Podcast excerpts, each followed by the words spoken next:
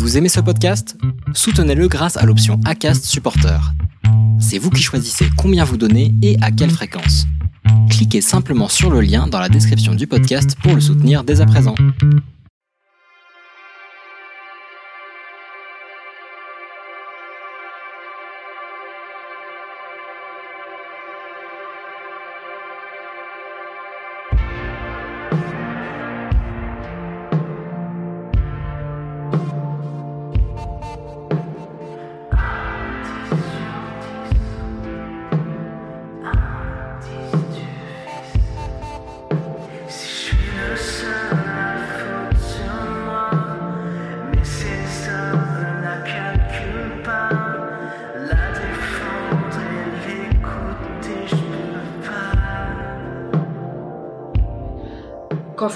Est on n'a pas toutes le même courage on n'a pas toutes les mêmes les mêmes caractères etc franchement je suis très fière de voir comment est-ce que j'ai pu réagir. Je, je m'attendais pas du tout à, à réagir comme ça.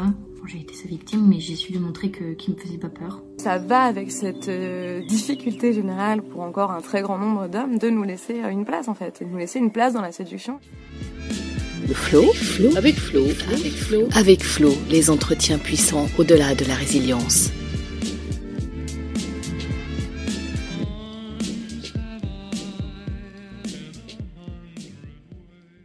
Bonjour Amandine.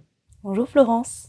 Amandine, nous nous connaissons depuis l'hiver 2021 seulement et parfois j'ai cette impression de t'avoir toujours connue tellement je me retrouve dans tes propos, tes désirs de création, tes projets. Nous nous sommes rencontrés pour la première fois en début d'année grâce à une annonce que j'ai passée pour former une équipe et depuis, tu es devenue la réalisatrice des contenus vidéo du podcast Rester dans le Flow. Pour préparer notre entretien, je me suis évidemment penchée sur tes créations, mais à chaque fois, j'en découvre une nouvelle, comme par exemple 10 petits détails que tu as créés, ce qui au départ était un compte Instagram d'ailleurs, et est devenu un espace où celles et ceux qui le souhaitent peuvent s'exprimer sur les concepts de féminité et de confiance en soi. Mais nous y reviendrons. Tu vas sur tes 25 ans et tu es sorti major de ta promo de l'école 3IS, l'Institut international de l'image et du son, en 2019. Mhm. Tu es désormais scénariste et tu as l'avenir devant toi pour écrire, mais pas seulement. Ce qui t'anime vraiment depuis 2018, c'est la réalisation, la photo et le jeu de scène. Tu adores cela.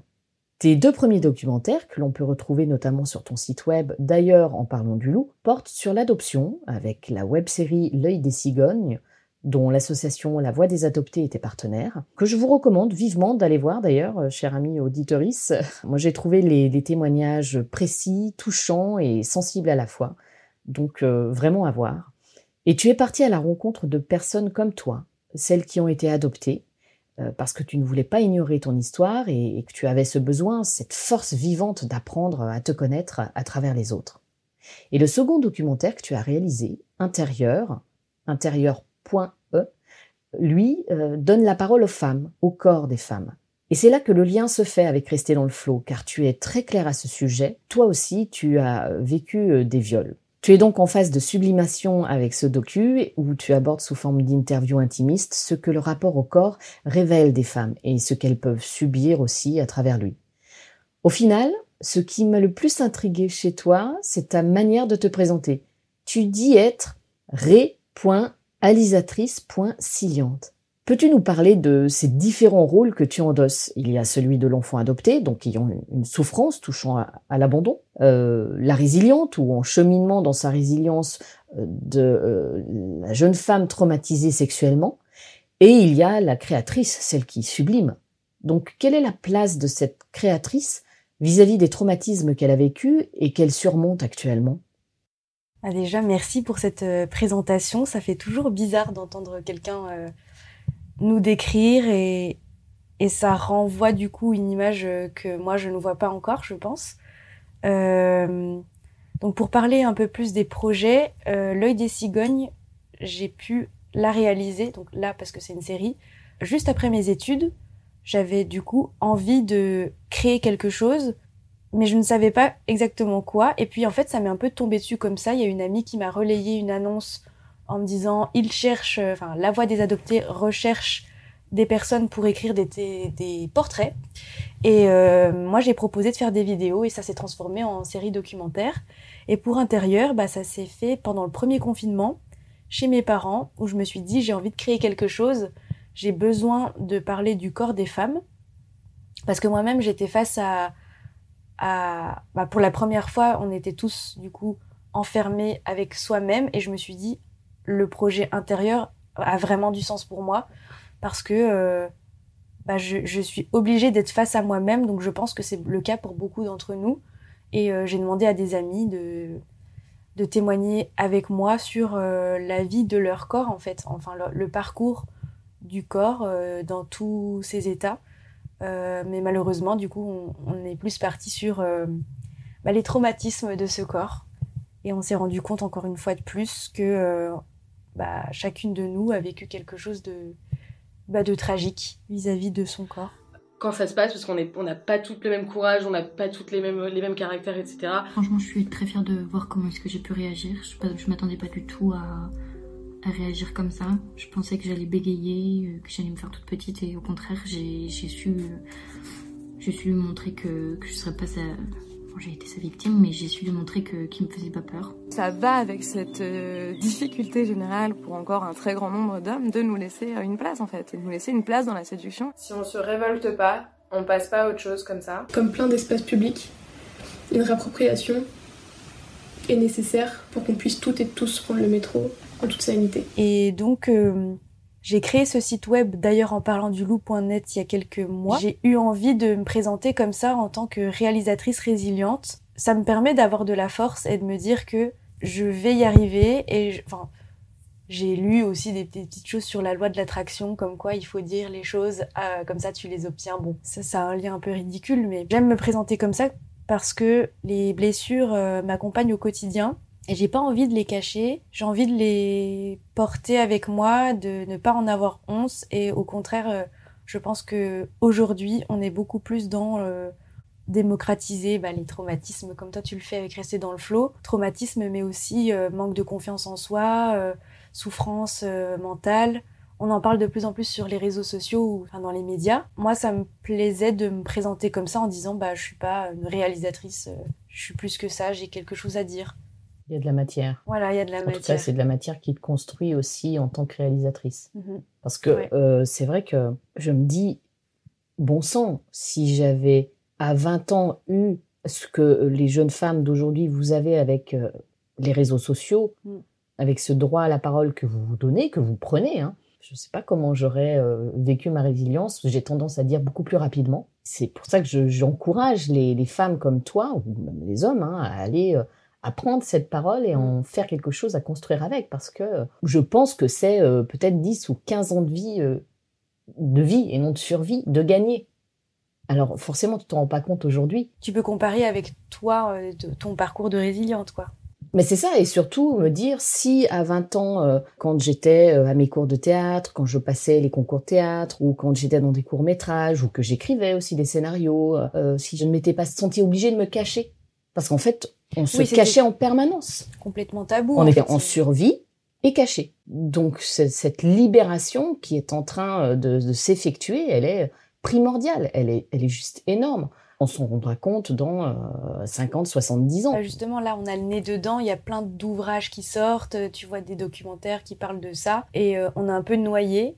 Et je pense que les gens se disent, ouais, mais c'est, c'est un peu une vague comme ça. Elles ont, elles ont besoin de s'exprimer. Puis ça passera. Mais en fait, euh, c'est que le début, quoi. Ça concerne bien plus qu'on ne le pense aussi les hommes. Que Ouais. beaucoup d'hommes euh, sont euh, victimes ou ont été victimes. Pour l'instant, ils n'ont pas encore euh, beaucoup pris la parole. Certains la prennent, Mm. Mais c'est encore une minorité. Donc ça, dans, dans les euh, 100 prochaines années, je pense que c'est quelque chose qui euh, potentiellement peut se démocratiser. Oui. Plus on donnera de droits aux femmes, et plus les femmes continueront de les prendre, plus les hommes, sur tous ces aspects-là, pourront avancer aussi et, et- et reprendre leurs droits eux aussi. Mhm. Oui, j'avais plein de questions et plein de, de choses en tête en ce moment. Je me disais que là, c'était peut-être le moment de d'y aller, vu qu'avant, c'était vraiment... Vu que j'étais, une adolescente, je pensais pas trop à ça.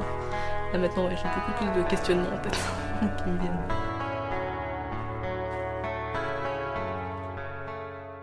Je voulais quand même que tu reviennes aussi sur euh, la partie euh, liée à ton adoption. Oui, c'est vrai que j'ai parlé que de l'œil des cigognes, mais pas du tout de moi. du coup, moi, je suis née au Vietnam et j'ai été adoptée à six jours. Donc vraiment, c'est un cas exceptionnel. Et pareil, du côté de mes parents adoptifs, ils ont eu seulement neuf mois d'attente pour m'avoir. Donc au niveau des papiers, tout ça, tout, tout s'est bien déroulé et ils ont tendance à dire qu'ils ont eu euh, l'adoption parfaite, quoi, en neuf mois comme, comme l'attente d'un enfant biologique. En fait, moi, j'ai toujours su que j'étais adoptée. Il n'y en avait pas du tout dans mon entourage. Euh, j'étais la seule de ma famille qui a été adoptée. Pareil dans mes amis. Mais j'ai eu la chance de rencontrer une, adoptée vietnamienne aussi plus tard au collège. On n'a on a jamais discuté vraiment de ça. Et c'est plus tard, quand je suis vraiment euh, arrivée dans les études supérieures, que là, je me suis posé la question, enfin, je me suis demandé quel était mon sentiment, mes émotions vis-à-vis de cette adoption. Et grâce à l'œil des cigognes, bah, j'ai pu avoir euh, un flot de réponses et en même temps, je me suis confrontée également à des choses que je ne voulais pas connaître. Forcément, de, de se questionner là-dessus, ça permet de grandir et de, de se dire que c'est normal d'avoir des souffrances et des difficultés qui sont autres que les gens qui n'ont pas vécu ça. Et alors, je sais pas ce que tu en penses, mais euh, pour, pour vivre les deux sujets, mais je trouve qu'il y a beaucoup de points communs au niveau des traumatismes vécus par les, les enfants adoptés et les enfants violés. Alors, ma question peut paraître euh, abrupte hein, comme ça, je sais, mais parce qu'on peut se dire comment elle, comment elle ose comparer une histoire, un parcours où, un individu est accueilli voilà dans une nouvelle famille et l'autre vit une effroyable effraction hein, dans son corps ou sur son corps. Je maintiens, je, je fais la comparaison. Qu'est-ce que tu en penses, toi? Quand bien même tu n'as pas vécu de viol pendant ton enfance, mais après, ce lien et ce parallèle que moi j'ai tendance à faire dans les souffrances qu'on vit ensuite en tant qu'adulte par rapport à ces sentiments d'abandon quand on a été adopté et d'autres souffrances euh, quand on a été violé bah, Je pense que tout ça, ça a été mélangé après les événements, après euh, avoir été violé, après avoir subi des viols plutôt, je dirais. Pourquoi cette différence entre avoir été violé et bah, avoir, avoir subi été, euh, avoir été violé, ça implique que, que moi j'ai fait quelque chose alors que avoir subi des viols, ça c'est ma psychologue qui m'a dit ça. Et je trouve que c'est vachement bien. Avoir subi des viols, du coup, ça implique que c'est l'auteur qui t'impose quelque chose et pas toi qui étais là et que... Enfin, bref. D'accord, dans la première, tu participes de, dans la seconde... Ouais, tu n'as rien demandé. Enfin, oui, une mini subtilité. Euh, j'ai été, comme euh, on peut dire j'ai été au cinéma, j'ai été violée. Euh, D'accord.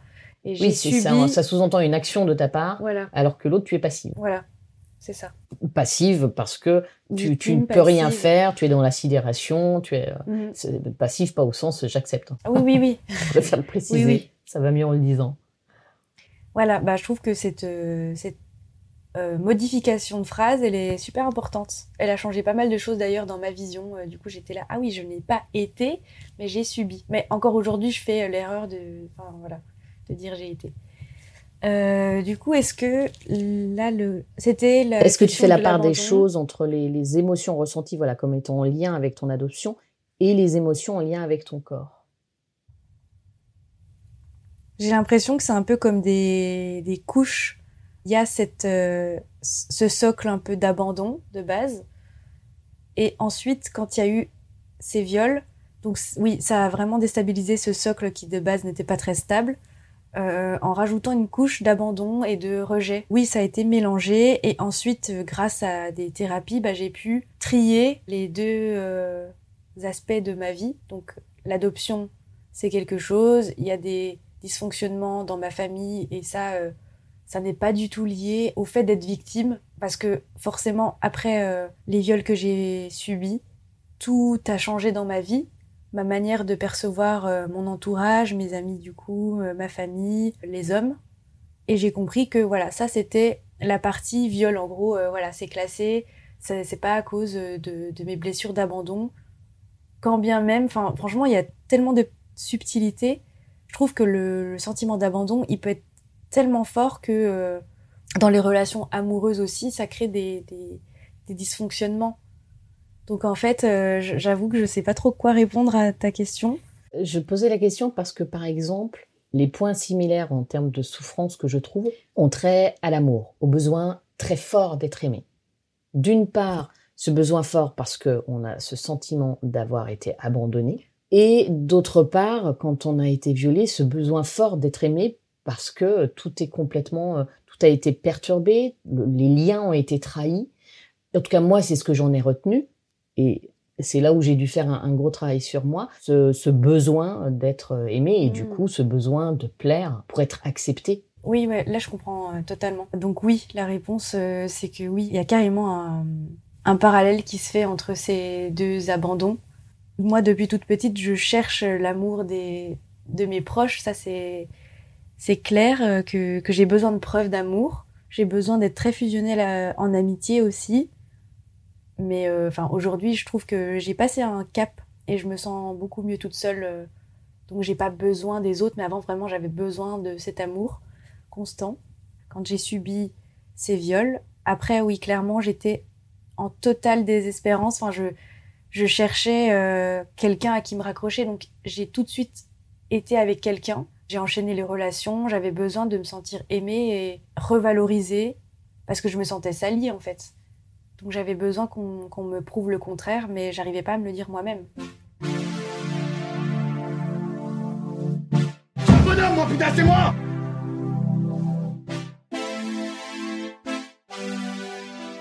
J'ai vu euh, plusieurs films où en fait il y avait un, un garçon qui essayait d'embrasser une fille et au début elle le repoussait, donc elle lui disait non. Plus tard dans la soirée, il réessayait et cette fois-ci ça marchait. La fille l'embrassait. Je trouve ça assez dangereux parce que le garçon ne respecte pas le consentement de la fille. Elle lui a déjà, dit- déjà dit non une fois. Si aujourd'hui un garçon de, de 14-15 ans essaye d'embrasser une fille, et ben dans sa tête, il va se dire que elle va changer d'avis. Et en fait, il a simplement à, à insister jusqu'à ce que ça fonctionne et jusqu'à ce qu'il arrive à ses fins. Alors que ben dans la vraie vie, c'est pas comme ça que c'est pas comme ça que ça devrait se passer.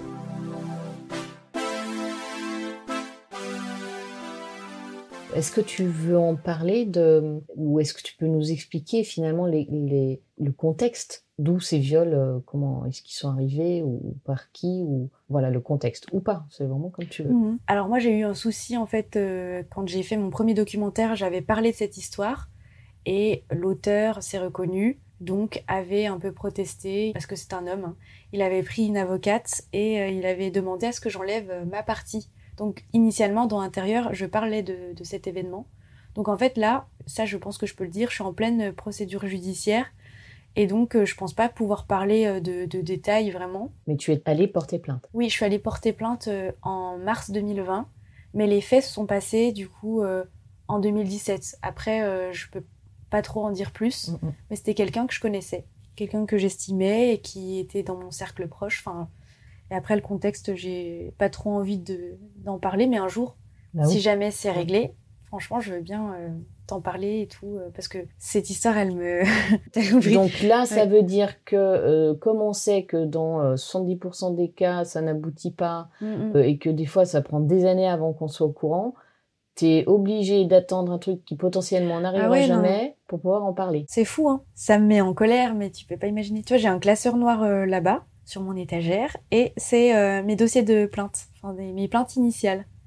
Je les garde ici, ça me saoule de les avoir ici, mais euh, je sais pas combien d'années ça va rester là. Disons que avec cet homme, il y avait un projet professionnel, oui, en commun. Bah, cette personne s'est servie de mes capacités d'écriture pour s'immiscer dans ma vie intime. Et quand j'ai rompu avec mon copain de l'époque, déjà il y a eu un baiser forcé et que j'ai pas maîtrisé. Et ensuite, euh, il avait insisté à ma porte en, en tambourinant à 2 heures du matin parce qu'on avait l'habitude de se voir tard. Donc ça, c'est déjà étrange. Il n'y avait pas de cadre en fait. Je ne me sentais pas du tout à l'aise de mettre des limites. Et ça, c'est pas, c'est un signe que il y a quelque chose de malsain dans, dans la relation, quoi. C'est ça, c'est, Je- c'est- tu n'arrivais pas, c'était pas, il me fait la cour, bon, je sais pas si je veux ou pas, mais potentiellement oui, mais c'est dans un cadre personnel, alors que là, à la base, le cadre est professionnel et qu'il est en train d'être éclaté et qu'à la base, c'est quelque chose que tu ne souhaites pas, éclater Mhm. ce cadre professionnel, tu ne souhaites pas le mélanger avec ta vie intime et avoir une histoire, une relation. C'est quelque chose qu'à un moment donné, tu as pu lui dire, écoute, on bosse bien ensemble, mais je ne veux pas que ce soit plus. Euh, Point donc, barre. euh, Une fois, il y a eu aussi un geste très déplacé où euh, il m'a donné une fessée, quoi, comme on peut dire dans le jargon, lors d'une une sortie professionnelle aussi. Donc, bien qu'on ait bu un verre après, ça ne justifiait pas du tout ce geste déplacé. Et j'étais, bon, ça c'est le, le petit truc en plus, j'étais en couple à ce moment-là. Et donc, à la fois, je culpabilisais pour mon copain de l'époque, alors que moi, personnellement, j'ai juste subi la chose. Et euh, lui, le lendemain, a fait comme si de rien n'était, bien sûr. Donc, en fait, ça me mettait dans une position où, non, mais peut-être que j'en fais des caisses, euh, c'est pas si grave. Donc, en fait, il a immiscé ça au fur et à mesure euh, des, mois de travail. Au final, la violence ultime qui était le viol est passée comme ça, comme une lettre à la poste, dans mon cerveau, en fait. Comme si bah, il s'est autorisé lui-même à faire des petits gestes, voilà, un bisou, enfin un bisou, un bisou forcé, enfin bref, je sais pas comment appeler ça parce que pour moi bisou c'est joli, donc euh, non, c'est pas pas ça. Il y avait cet aspect, je joue le garçon euh, bienveillant, je joue ton confident et à la fois je vais être euh, le prédateur et celui qui va te casser et qui va aussi casser ton estime de toi, enfin à la fin de, mes études, j'étais au plus mal. Je devais monter sur scène, par exemple, euh, parce que du coup, j'étais majeure de promo. Je devais faire un discours. J'avais juste envie que ça se termine. Je le, voyais dans la salle. J'avais envie de mourir, vraiment. Et pareil, euh, quand on a présenté le fameux projet, cette personne, enfin, il ne m'a pas euh, conviée sur scène. J'étais à l'écart maintenant. J'avais été utilisée, j'avais été salie. Et en plus de ça, il fallait que je disparaisse faut pas que ça se sache. Parce que je, l'avais confronté, je lui avais dit un an après, ce que j'ai vécu ce soir-là, j'estime que c'est du, c'est un viol. Et il m'avait retourné le cerveau en disant euh, qu'il était fier de moi d'avoir euh, initié l'œil des cigognes. Donc, qu'est-ce que ça vient faire ici? J'étais talentueuse, que je trouvais certainement mes réponses. Donc, en plus, à jouer un peu le mec qui sait tout euh, de ma psychologie et à dire que lui en faisait encore des cauchemars de cette soirée, que c'était affreux. Donc, en fait, à, à essayer d'être empathique vis-à-vis de lui. Il se faisait passer du coup pour la victime. Il en fait des cauchemars, il est suffisamment mal, sa copine l'a quitté, mais pas pour cette raison, mais plein de, de, de choses qui retournaient contre lui. Et du coup, c'est ça qui a été difficile dans ma guérison. De me dire, ah mais peut-être que je lui ai fait du mal, alors que enfin, c'est moi de base qui vient juste pour le... C'est ça qui, c'est que Ouais, lui n'a pas vécu une effraction oui, dans son corps. ouais, Il l'a commis. Et il utilise le fonctionnement qu'il a fait subir à l'autre pour lui-même. Il se le réapproprie. Et comme cette technique n'avait pas marché et que j'ai fait mon projet intérieur, la deuxième fois, il avait, il était passé par quelqu'un en menaçant. euh, ce projet intérieur devait être euh, relayé sur un magazine, un, bah, un webzine. Du coup, il en a été informé par je ne sais qui, et il avait menacé la journaliste que je connais très bien en lui disant Amandine ment. Je ne comprends pas qu'elle salisse les femmes qui ont vraiment été victimes. Donc la première technique qui était d'être en semi-empathie avec moi en disant oui moi aussi j'en fais des cauchemars, là c'est passé à des menaces. Donc tu vois vraiment le fonctionnement d'un manipulateur. Mais je suis assez contente enfin, du coup d'avoir appris à repérer ce genre de personnes. C'est la seule chose que je retiens de positif de, ce truc horrible. Et pour le second viol, du coup, euh, bah, je l'ai subi un an après. Comme je t'ai dit, j'ai enchaîné les relations avec les garçons. Et je suis tombée euh, sur un, mec qui faisait de la musique, qui était un peu connu, et au début qui était très charmant, euh, très délicat, mais aussi très oppressant. Et j'arrivais pas à dire euh, non en fait à cette personne parce que elle me renvoyait ce truc de pouvoir euh, masculin et ça me plaisait même pas en fait. Mais je là j'étais vraiment la victime à ce moment-là. J'étais plus Amandine, j'étais une Une proie. une proie exactement. Alors que juste avant, enfin, je suis passée par des phases super étranges où juste après euh, le premier viol, j'étais dans la recherche de l'hypersexualité. J'avais besoin de, de reprendre, euh, enfin, de, de retrouver mon corps, donc euh, c'était à l'extrême, quoi. Et ensuite, sous l'inverse, je suis hyper fragile, euh, déstabilisée, comme si euh, après un ouragan, et ben, tu, tu vois que ta maison, elle est détruite, quoi. Il y a eu pas mal de fois, en fait, avec ce garçon, où j'ai accepté des choses que je ne voulais pas, mais je l'ai pas euh, dit à voix haute. Tu Ou alors, pas formulé. non, j'arrivais pas. Donc il n'avait pas de repère. Non. Il y a eu une fois où du coup cette personne, il a voulu euh, faire quelque chose que je ne, voulais pas et là vraiment, c'était tellement douloureux que je, je lui ai dit non, je, ne veux pas. Il l'a quand même fait. Donc en fait, euh, je pense que mes noms n'auraient jamais été entendus. Après bon, faut, faut pas je, jeter la pierre, mais je pense que c'était pas une personne qui, était empathique ou juste, enfin voilà. Son discours c'était je connais beaucoup les femmes, euh, je sais tout faire, euh, laisse-toi faire quoi. Mm. C'était pour son plaisir, pas pour ses, ses délires à lui, quoi. C'était pas un moment de partage sexuel Non. à deux. euh, Non, c'était lui qui décidait quand ça devait se passer. Euh, une fois qu'il avait eu son, son orgasme, euh, il y avait. Bah, il, dormait personne. en fait, il y avait plus personne. Et bah, moi, du coup, j'étais même pas frustrée, j'étais triste d'avoir. bah, je me sentais seule en fait, encore une fois. d'avoir servi Exactement, j'étais. et d'avoir été servile. Ouais. Et, et cette personne, il y a un dépôt de plainte contre lui aussi ou... Non, j'ai pas la force. Mm. non, non. Même si je pense que ce serait euh, pas plus mal. Parce que j'en avais parlé du coup euh, quand j'ai porté plainte contre l'autre personne. J'ai raconté ce qui s'était passé avec euh, le deuxième garçon. Et une policière m'a dit Ah, mais là, c'est vraiment, euh, c'est vraiment un viol celui-là par contre. Et elle avait dit Pour le premier, franchement, moi, je, j'estime que vous n'avez pas été violé. Donc elle a posé un jugement et enfin c'est atroce. En vrai tout tout ce tout ce dépôt de plainte j'en ai vu euh, des vertes et des pas mûres. Ouais. c'est vraiment pas facile. Après, je pense qu'il y a vraiment une différence entre euh, la manière dont un homme, enfin, ou un jeune homme, euh, interprète une situation de viol en cours et une, une femme. Majorité, peut-être, de garçons ne sont pas au courant qu'est-ce qu'un viol, à quel moment je suis en train d'en perpétrer un. Ouais. Il y a un vrai problème éducationnel. Complètement. En tout cas, moi, j'essaye d'avoir ce genre de conversation avec mon fils parfois, euh, parce que finalement, comment savoir, moi, en tant que parent, que je donne les bonnes informations à mon enfant pour que dans sa relation avec une jeune femme, il soit euh, À l'écoute. à l'écoute et certain de euh, pas être euh, en effraction. Bah, C'est déjà bien que tu l'éduques là-dessus, que tu Ben, lui on- en parles. je- je- J'essaie. On a parfois des conversations. Bon, c'est pas forcément facile. Puis les jeunes, il va avoir euh, 16 ans. Mhm. Donc il a déjà eu des petites copines. Mm.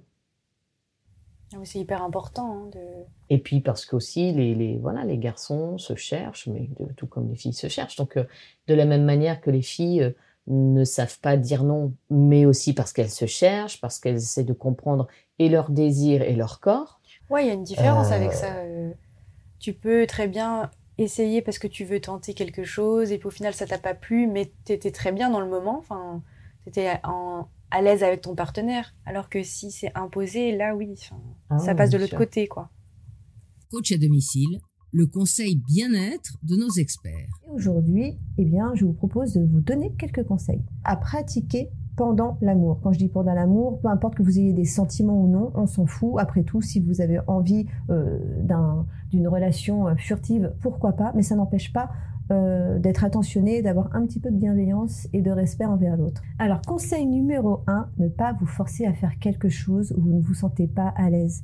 Vous n'êtes obligé de rien, vous n'avez pas de compte à rendre, vous n'avez rien à prouver, que vous soyez un homme ou une femme. N'oubliez pas qu'avoir un rapport sexuel, c'est avant tout prendre du plaisir, être dans l'échange. Je trouve que quand euh, on apprend aux, aux jeunes filles qu'elles vont avoir un copain, on leur dit pas euh, vous allez pouvoir vous épanouir sexuellement, vous allez découvrir les orgasmes, vous allez euh, peut-être coucher avec des femmes. On leur dit le prince charmant arrive, il va tout faire et vous allez rester en étoile en fait. Enfin, ça va être. Il y a un vrai problème d'éducation bah ouais. sexuelle. Et quand j'entends par exemple des podcasts aujourd'hui sur l'éveil sexuel des femmes, notamment un podcast qui s'appelle Entre nos lèvres que tu connais, mais on se rend compte que ça n'est pas du tout le truc des Disney et des machins et arrêtons du coup de, de faire des films américains là-dessus ou des, des films français sur euh, l'ambiguïté, oui, non, ah, elle veut pas, mais du coup euh, c'est sexy quand une femme veut pas. Non.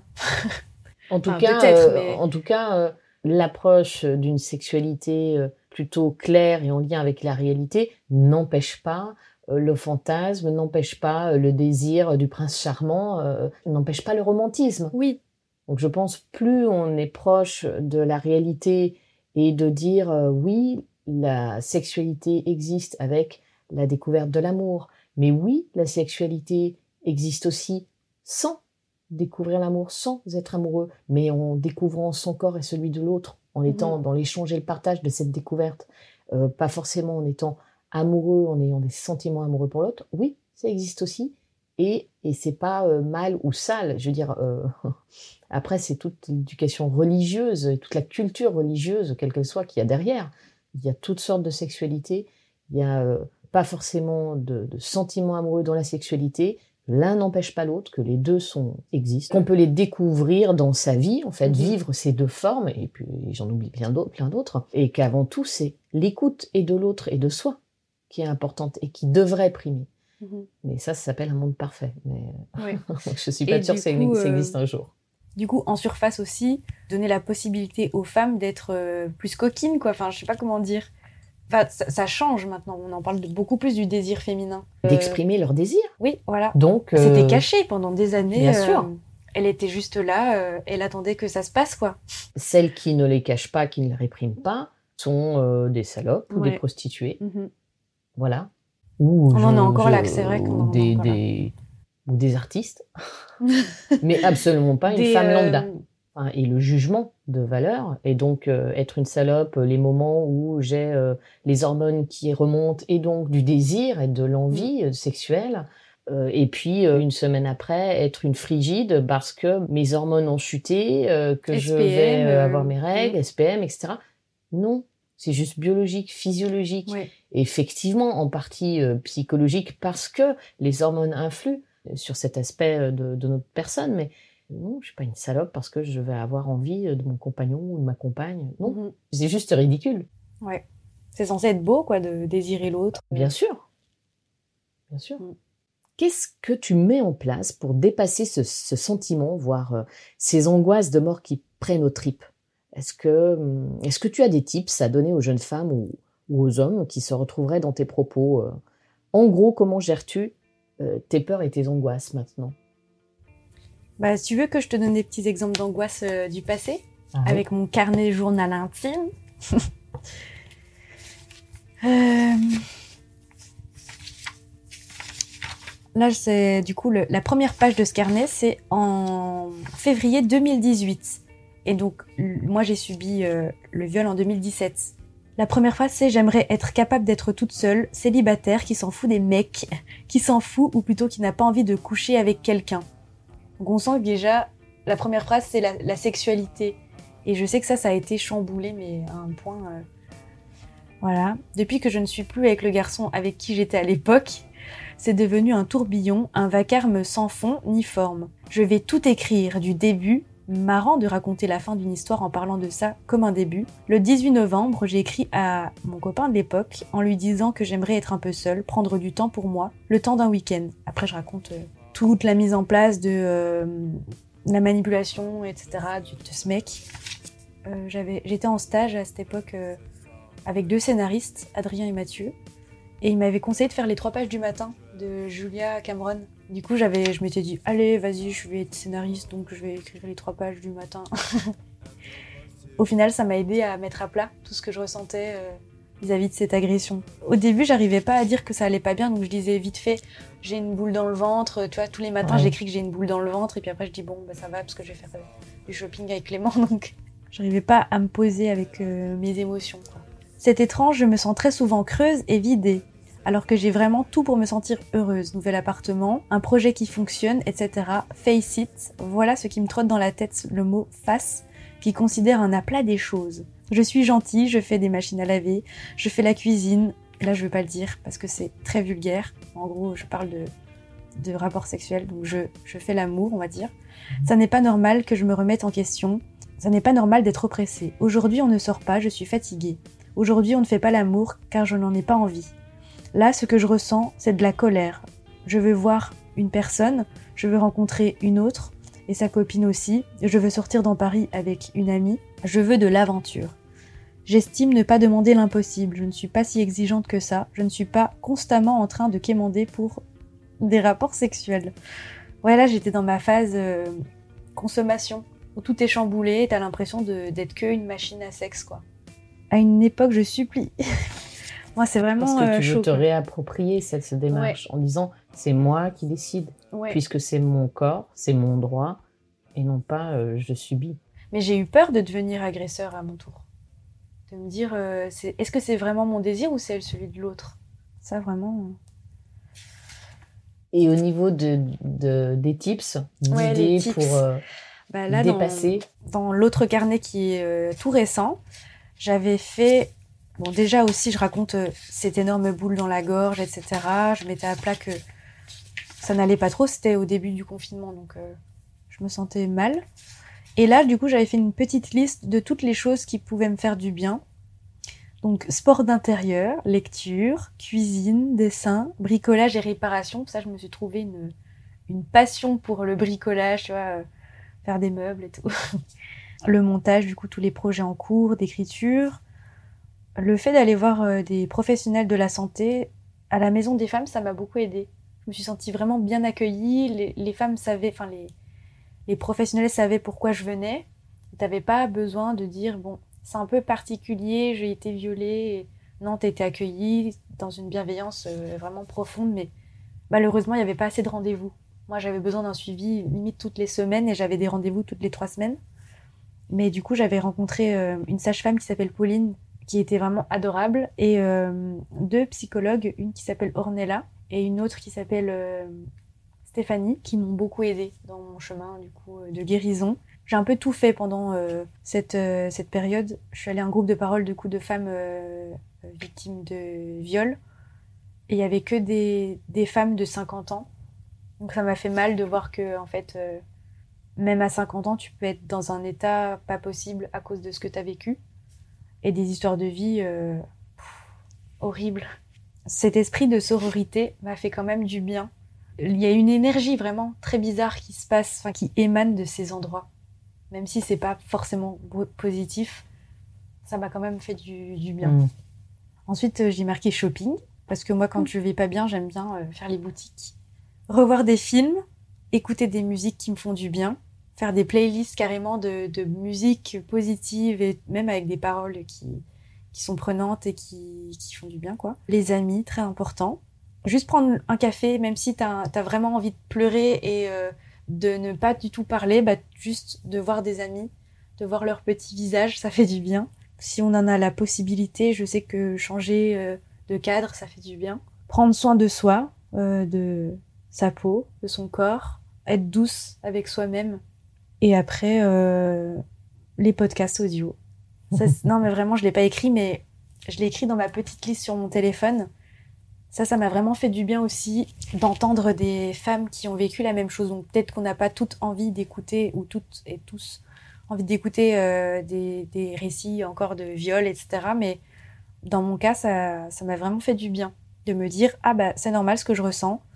J'en suis à cette euh, cette étape de, de ce deuil en fait, et je vais aller mieux.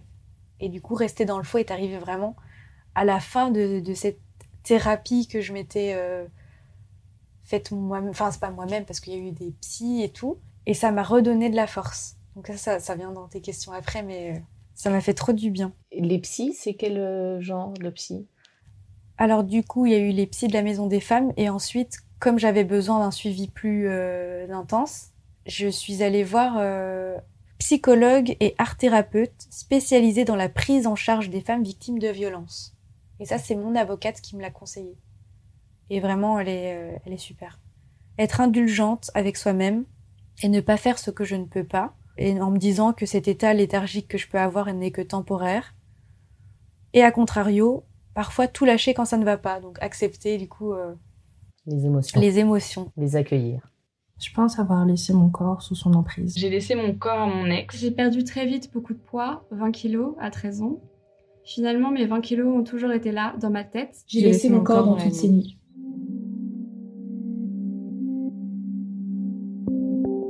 J'aimerais parler du coup de la, la sublimation. Donc là, il y, a, il y a tout ce que tu as mis en place pour euh, dépasser, affronter euh, ce vécu et ces traumatismes par différentes thérapies, de l'écoute, de l'attention euh, vis-à-vis de toi-même. Et maintenant, j'aimerais qu'on aborde la, sublimation dans laquelle tu évolues actuellement. Est-ce qu'elle est porteuse d'espoir? D'ailleurs, d'ailleurs, qu'est-ce, que l'espoir pour toi? Est-ce que tu en as? Parce que c'est une notion que j'ai découverte très tard, mais je peux certifier qu'elle existe bel et bien, et, j'invite chacun et chacune à y croire. D'ailleurs, il y a de l'espoir. Tu en penses quoi? Moi, je pense que oui, c'est, c'est moteur de, de toute une vie d'avoir de l'espoir. S'il n'y a pas d'espoir, bah, tu n'as pas vraiment de but de t'améliorer ou de d'aller vers les choses euh, qui te donnent envie. Envie de quoi? Bah de, de tout, de, de qui tu veux être, euh, parce qu'on est constamment en train de changer et d'apprendre, et du coup, s'il n'y a pas d'espoir, et eh ben tu restes dans ton petit environnement, tu t'encroutes quoi. Et moi, je l'ai perdu un moment, je pense, l'espoir, quand j'allais pas bien, euh, juste avant qu'on se rencontre. Franchement, ça n'allait pas du tout. Et euh, j'ai fait une TS en prenant des médicaments. Donc là, j'ai senti, enfin, j'ai compris la notion d'espoir, du coup, parce que là, il était perdu, elle était complètement ailleurs. Euh, je ne l'avais plus en ma possession. Et quand je l'ai retrouvé, ça a été comme une petite chaleur intérieure qui est revenue avec ce goût de vivre, cette envie d'être euh, intense je dirais pas que c'est euh, la lumière au bout du tunnel, mais c'est plutôt la lumière qui vient en toi. La lumière euh, intérieure. Ouais, la lumière intérieure. Pour moi, c'est ça l'espoir. Ce qui te fait avancer, ce qui te fait aimer, euh, ce qui te donne envie de, toujours être meilleur, enfin, selon tes propres critères. Ouais, peut-être que c'est ça. J'y ai pas trop réfléchi. Ouais. Toi, c'est quoi pour toi l'espoir? Mais moi, je le voyais pas comme ça. Alors que cette lumière intérieure, elle m'a porté elle m'a aidée, mm. mais elle se traduit aussi à travers euh, Bernard et ses euh, mm. différents sens que j'ai, capacités, on va dire. Mais je ne comprenais pas cette notion d'espoir ou ce besoin d'espérer dans la vie, euh, d'abord parce que j'étais quand même en survie et que il me semble que je faisais un lien entre espoir et faiblesse. Et c'est quand j'ai euh, été confrontée à la vie au moment présent, après mon divorce, quand je me suis mise à vivre sur le moment présent parce que euh, parce qu'il n'y avait strictement rien d'autre, même pas euh, les dix minutes après, j'ai compris tout doucement, petit à petit, ce qu'était l'espoir. En réalisant des petites choses de plus en plus, ou juste te dire que tu étais vivante dans cet instant? Voilà, Mm. C'est j'étais vivante dans cet instant et que et que euh, euh, ça c'était formidable et j'ai saisi la notion d'espoir à ce moment-là. Ouais, c'est drôle parce que ça ça peut t'envahir d'un coup quand tu t'y attends le moins quand tu es juste euh, en train de boire un thé par exemple et là tu as conscience que tu as un corps qui fonctionne que que tu vas pouvoir faire des choses demain et après-demain encore mieux. Ça, ça m'envahit. Ouais, exactement je trouve que ça vient d'un coup. C'est pas juste ah bah aujourd'hui je vais un peu mieux et demain, enfin comme une petite révélation quoi. Quand, tu es prête à dépasser euh, tes traumatismes. C'est ça. Ça se confirme, ou en tout cas moi ça s'est confirmé en fait quand j'ai fait ma séance qui n'était pas du tout prévue d'ailleurs euh, avec Marthe Vertueux, la séance de Rebirth, mmh. euh, ce travail sur le souffle où j'ai pu aller à la rencontre de la petite fille que j'étais où j'ai réincarné cette petite fille. Mm. Et où, là, là c'est bon. De toute façon, j'étais réunie, je ne faisais plus qu'une. Donc euh, voilà, cet espoir était. Euh, il y a toujours de l'espoir dans la vie. Mm. Peut-être que l'espoir, il naît de tout ce que tu vois au quotidien. Enfin, il se met en place par des petites euh, choses. si tu vois un enfant dans une poussette avec sa maman, bah, des, des moments de vie, quoi. Et tu te dis, bah ouais, en fait, il y a des belles choses, finalement. Quand on apprend à vivre dans le moment présent, on savoure ce genre de simplicité. Oui. Peut-être qu'il faut toucher le fond pour se rendre compte euh, de, de la beauté. Lorsque j'avais ton âge, j'étais comme bloquée. Ou en tout cas, je, me vivais comme anormale et incomprise, là où, en fait je n'étais qu'une hypersensible, une empathique, euh, certes une ancienne victime, mais, mais aussi en chemin vers la résilience. Et aujourd'hui, je me sens affranchie de mon passé et Qu'est-ce que ça évoque pour toi, l'affranchissement? Est-ce que le simple fait d'en parler te semble euh, prometteur d'une vie plus sereine, plus en paix avec toi-même? Oui, bah oui, du coup, c'est très lié à l'espoir. Euh, évidemment que ça me, ça me porte Et du coup, j'ai comme un objectif à me dire, bah, vu que tous les jours, tu te sens de mieux en mieux, il n'y a pas de raison que ça n'aille pas. Et au contraire, je vais, je vais être épanouie un jour. Euh, je vais rencontrer quelqu'un euh, que j'aimerais ou quelqu'une. Et bah, je, je veux m'affranchir de tout ça. Je veux, je veux pas être simplement une résiliente comme, enfin, comme tu l'as été. Je veux être euh, aussi bien et aussi sereine que toi, tu peux l'être aujourd'hui. Et j'espère que j'y arriverai.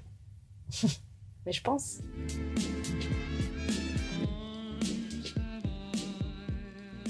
Amandine, qu'est-ce que cela veut dire pour toi rester dans son flot Rester dans son flot, pour moi, ça peut être comme un ajustement de ses capacités et des envies du moment. Ça peut aussi vouloir dire euh, s'accrocher au positif pour qu'ensuite euh, celui-ci revienne automatiquement, un peu forcer euh, le positif. Quoi. Le mot rester, il me fait penser au fait de continuer d'y croire. Donc l'espoir du coup. Je dirais qu'aussi c'est un peu garder son essence, même quand on a l'impression de perdre pied. Rester dans le flot, ça, ça peut être aussi euh, être le fait de savourer les petits détails du quotidien du coup, et les considérer comme euh, le plus précieux des cadeaux. Du coup, euh, je suis d'accord avec toi dans le fait de dire qu'il faut, enfin qu'on est dans le présent quoi. Ça peut être aussi regarder le monde qui nous entoure tout simplement et ne plus être centré sur ce qui va mal. Voilà ce que j'avais écrit dans le métro et, aujourd'hui, euh, je dirais que c'est être aligné. Rester dans son flow, c'est réussir à s'aligner à nouveau. Mais avec différents fonctionnements, du coup, tu n'es plus la même personne euh, qu'avant tes traumatismes, mais tu, trouves un, comme un nouveau socle euh, et comme des aimants tu vois, que tu imbriques l'un après l'autre.